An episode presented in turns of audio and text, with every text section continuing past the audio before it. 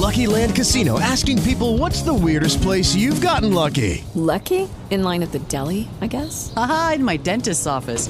More than once, actually. Do I have to say? Yes, you do. In the car before my kids' PTA meeting. Really? Yes. Excuse me, what's the weirdest place you've gotten lucky? I never win and tell. Well, there you have it. You can get lucky anywhere playing at LuckyLandSlots.com. Play for free right now. Are you feeling lucky? No purchase necessary. Void where prohibited by law. 18 plus. Terms and conditions apply. See website for details. With the Lucky Land slots, you can get lucky just about anywhere. This is your captain speaking. Uh, we've got clear runway and the weather's fine, but we're just going to circle up here a while and uh, get lucky. No, no, nothing like that. It's just these cash prizes add up quick. So I suggest you sit back, keep your tray table upright, and start getting lucky. Play for free at LuckyLandSlots.com. Are you feeling lucky? No purchase necessary. Void where prohibited by law. 18 plus terms and conditions apply. See website for details. Pedro Ferriz Híjar y Pedro Ferriz de Con. En Centrales de Equilibrio.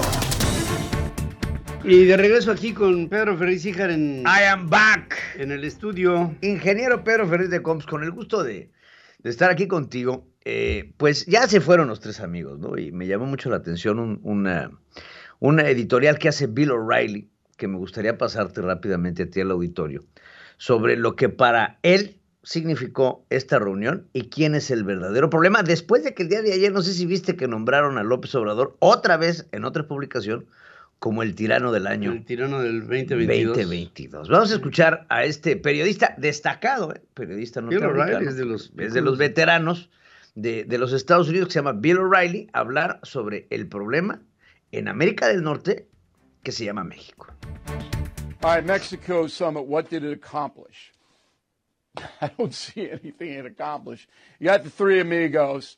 I, one very funny thing was in the Q&A, the amigo in the middle, Obrador, president of Mexico, took 28 minutes to answer a question. I mean, my 28 minutes to answer one question. So if you want to strip all this down, Mexico is the problem in this hemisphere. Mexico is the problem. All right? They're not an equal partner. They're not a nation that's doing any good for anybody. They're a problem. Back it up, O'Reilly. Here we go. Bueno, Rápidamente, ¿no? Sí. Para esto es la esencia de, de, lo que dice Bill O'Reilly, que dice, México es el problema. Ahora, yo ahí no voy a... Mira, yo creo que México no es el problema. El problema ha sido los gobiernos en México. Sí, bueno, a eso se refería López Obrador, que dice, no le, no le ha ayudado a nadie a nada, mm. no es un partner equitativo, y México tiene un grave, ya después seguía Bill O'Reilly diciendo que lo que tiene México es un problema de inseguridad, de homicidios, y que al final dice, México está controlado por el narcotráfico. Por el narcotráfico. Ese es el gran problema de México.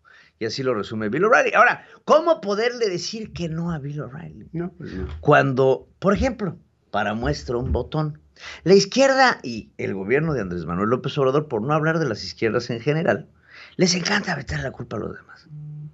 O sea, después de lo que hemos visto en el metro, bueno, vayamos, no, no nos vayamos más lejos. Claudia Sheinbaum ayer estaba con un músico inaugurando, reinaugurando la línea 12 del metro. De la, línea la mitad de la línea 12 del metro, en donde aparte de todo lo hace con un, un trovador, ¿no? Ahí que está cantando, que si este trovador no hubiera estado acompañado de Claudia Sheinbaum, los policías lo hubieran sacado del vagón porque no es, no es permitido el hacer uh este tipo de cosas. Pero bueno, Claudia estaba de manteles largos después de que 26 personas perdieron la vida en la caída de la línea 12 del metro, producto de su negligencia, uh producto de sus gobiernos, producto de su, de su falta de mantenimiento. Y mira, vamos a ver a Claudia, toda felizota en campaña.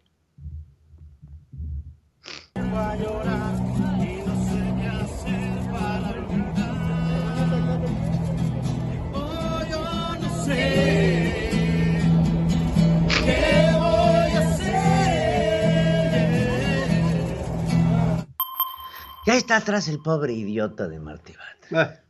Bueno, Martí, acuérdate, ese que nada más se veía así asomadito, era el ojón, el ojotas de Mario Delgado, cuando Felipe Calderón inauguró esta misma línea con, eh, con Marcelo, Marcelo Ebrard. ¿No? Ahí te acuerdas de esa foto donde sale así que, tratando de, de con el Mario Delgado. Este Mario Delgado, el que negligentemente desvió 14 mil millones de pesos de la línea 12 del metro, que pues quién sabe a dónde fueron a parar, y que el jefe de gobierno que la estaba inaugurando se tuvo que ir prófugo a Francia, escondido. Ahorita Claudia Sheinbaum en campaña después de que 26 personas murieron. Ahora, es culpa de los otros, no es culpa de su negligencia, no es culpa del subejercicio y mantenimiento, no es culpa de Florencia Serranía que quién sabe dónde anda, no es culpa de ellos. Sabotaje, sabotaje, sabotaje es lo que están hablando ahorita. Bueno, vamos a ver al pobrecito imbécil de Martí Batres. Aquí tenemos tres casos, que es eh, lo que ha dicho el director del metro. En la línea 8 se avienta a las vías del tren un bote de cerveza que genera un cortocircuito.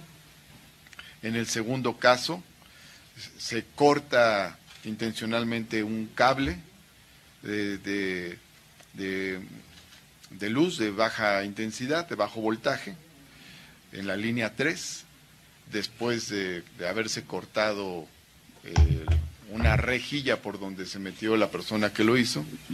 Y luego en el tercer caso, Estamos hablando de un golpe a una caja que se encuentra en el, en el piso por donde pasan los trenes y que eh, dicha caja, pues a la cual no puede tener acceso el propio tren y sin embargo presenta un golpe que está en el sentido inverso al tren mismo. Son tres incidentes. Yo nada más te voy a decir una cosa. Imagínate que una lata de cerveza, una lata de cerveza, tenga la capacidad de generar un cortocircuito en un metro. ¿Sabes cuántas cosas avientan al metro? No, imagínate. En cantidad de basura. En los metros. del, mundo. del, mundo. del planeta. Ah, una lata de cerveza. Fue la que ocasionó el asunto. Y, una caja que estaba y que no tenía acceso el metro. Pues, ¿cómo no va a tener? Vas encima. y un cuate que se metió por una rejilla. Una rejilla. Y luego encontraron la caja negra del metro en una camioneta. ¿Quién sabe dónde? Porque es sabotaje. Ahora, yo les, voy a decir una cosa. ¿eh? Cuando estamos hablando de ataques a las vías de comunicación y estamos hablando de ataques que eh, afectan la vida o la integridad de las personas, la palabra que se usa no es sabotaje, ingeniero. Es terrorismo. Terrorismo, claro. Es terrorismo. Ahora, yo le pregunto, Perdone usted que me exprese también de Martí, al pobrecito imbécil de Martí Batres, ¿por qué no se atreve a decir la palabra terrorismo? Porque no le conviene a ella. No le conviene. Porque esto que estamos viendo de ser así es un terrorismo. Ahora, si este terrorismo es provocado por alguien más, por la ultraderecha, déjense de fregaderas. Tienen un subejercicio del metro, tienen un descontrol, tienen reportes por todos lados de la poca atención que se le ha dado al metro en la Ciudad de México. Y claro, cuando un castillo de naipes se empieza a caer, pues los actos son concatenados. Pum, pum, pum, pum, pum. Se caen seguiditos. No es que estén pasando casualmente, es que están pasando producto de años mm. de desatención. Es que aventaron una lata de cerveza. ¿Qué explicación? Tengo la palabra en la cabeza, pero no lo quiero decir porque no, no, lo enoja conmigo. Pero qué explicación tan idiota nos puede dar Martí Batres acerca de lo que está pasando en el metro. Ahora, eh, el sabotaje, eh, el hecho de que esto está mal, y, por supuesto esto ya está tomado por todos los bots. Claro, si ahorita tú te metes y metes sabotaje, vas a ver todo esto que controla Martí Batres en las redes sociales, en donde ya los distintos voceros del presidente están utilizando, están encargando. encargándose de hacer sentir que todo esto es un sabotaje y es culpa de los demás, porque nada es culpa de ellos. No ha habido una sola acción en la que este gobierno haya tomado responsabilidad. No. Ni una sola. Porque lo más fácil es decir, es que los neoliberales, es que los conservadores, es que los fifís, es que la ultraderecha, y es que todo es culpa de ustedes. Ahora, ¿a quién le van a echar la culpa? La culpa es de ellos.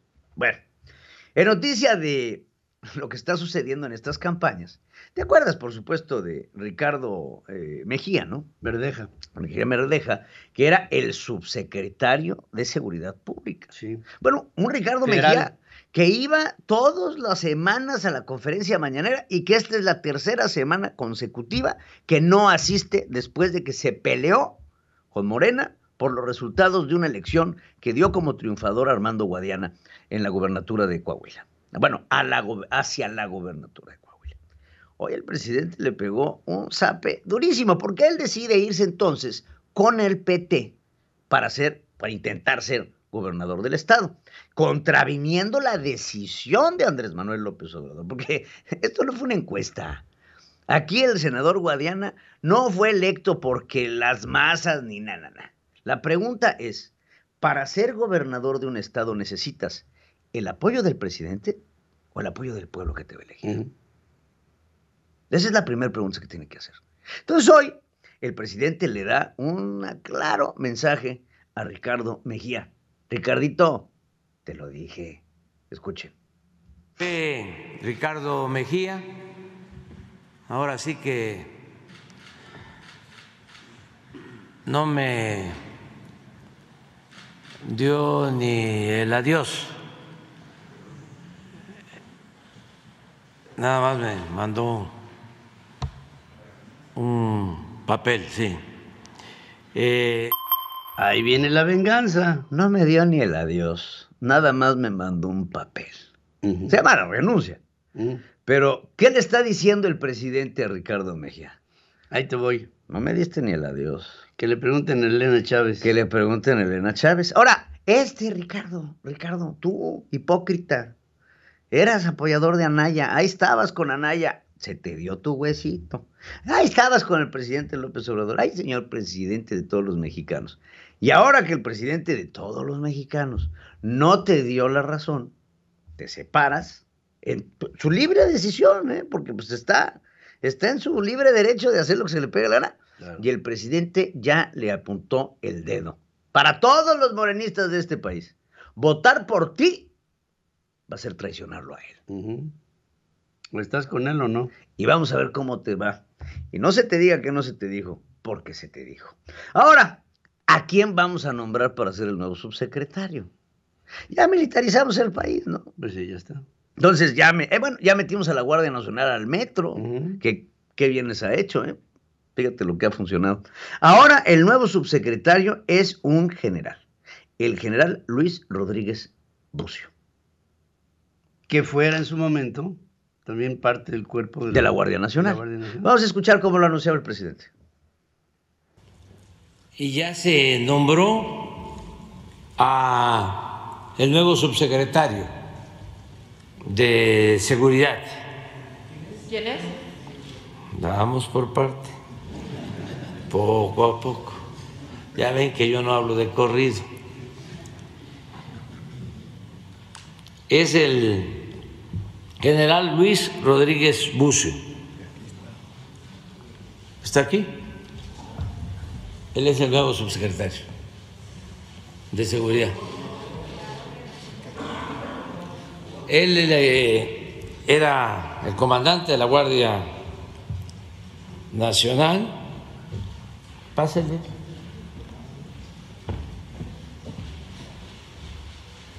Hizo muy buen trabajo como comandante de la Guardia Nacional y ahora ¿Y en su lugar?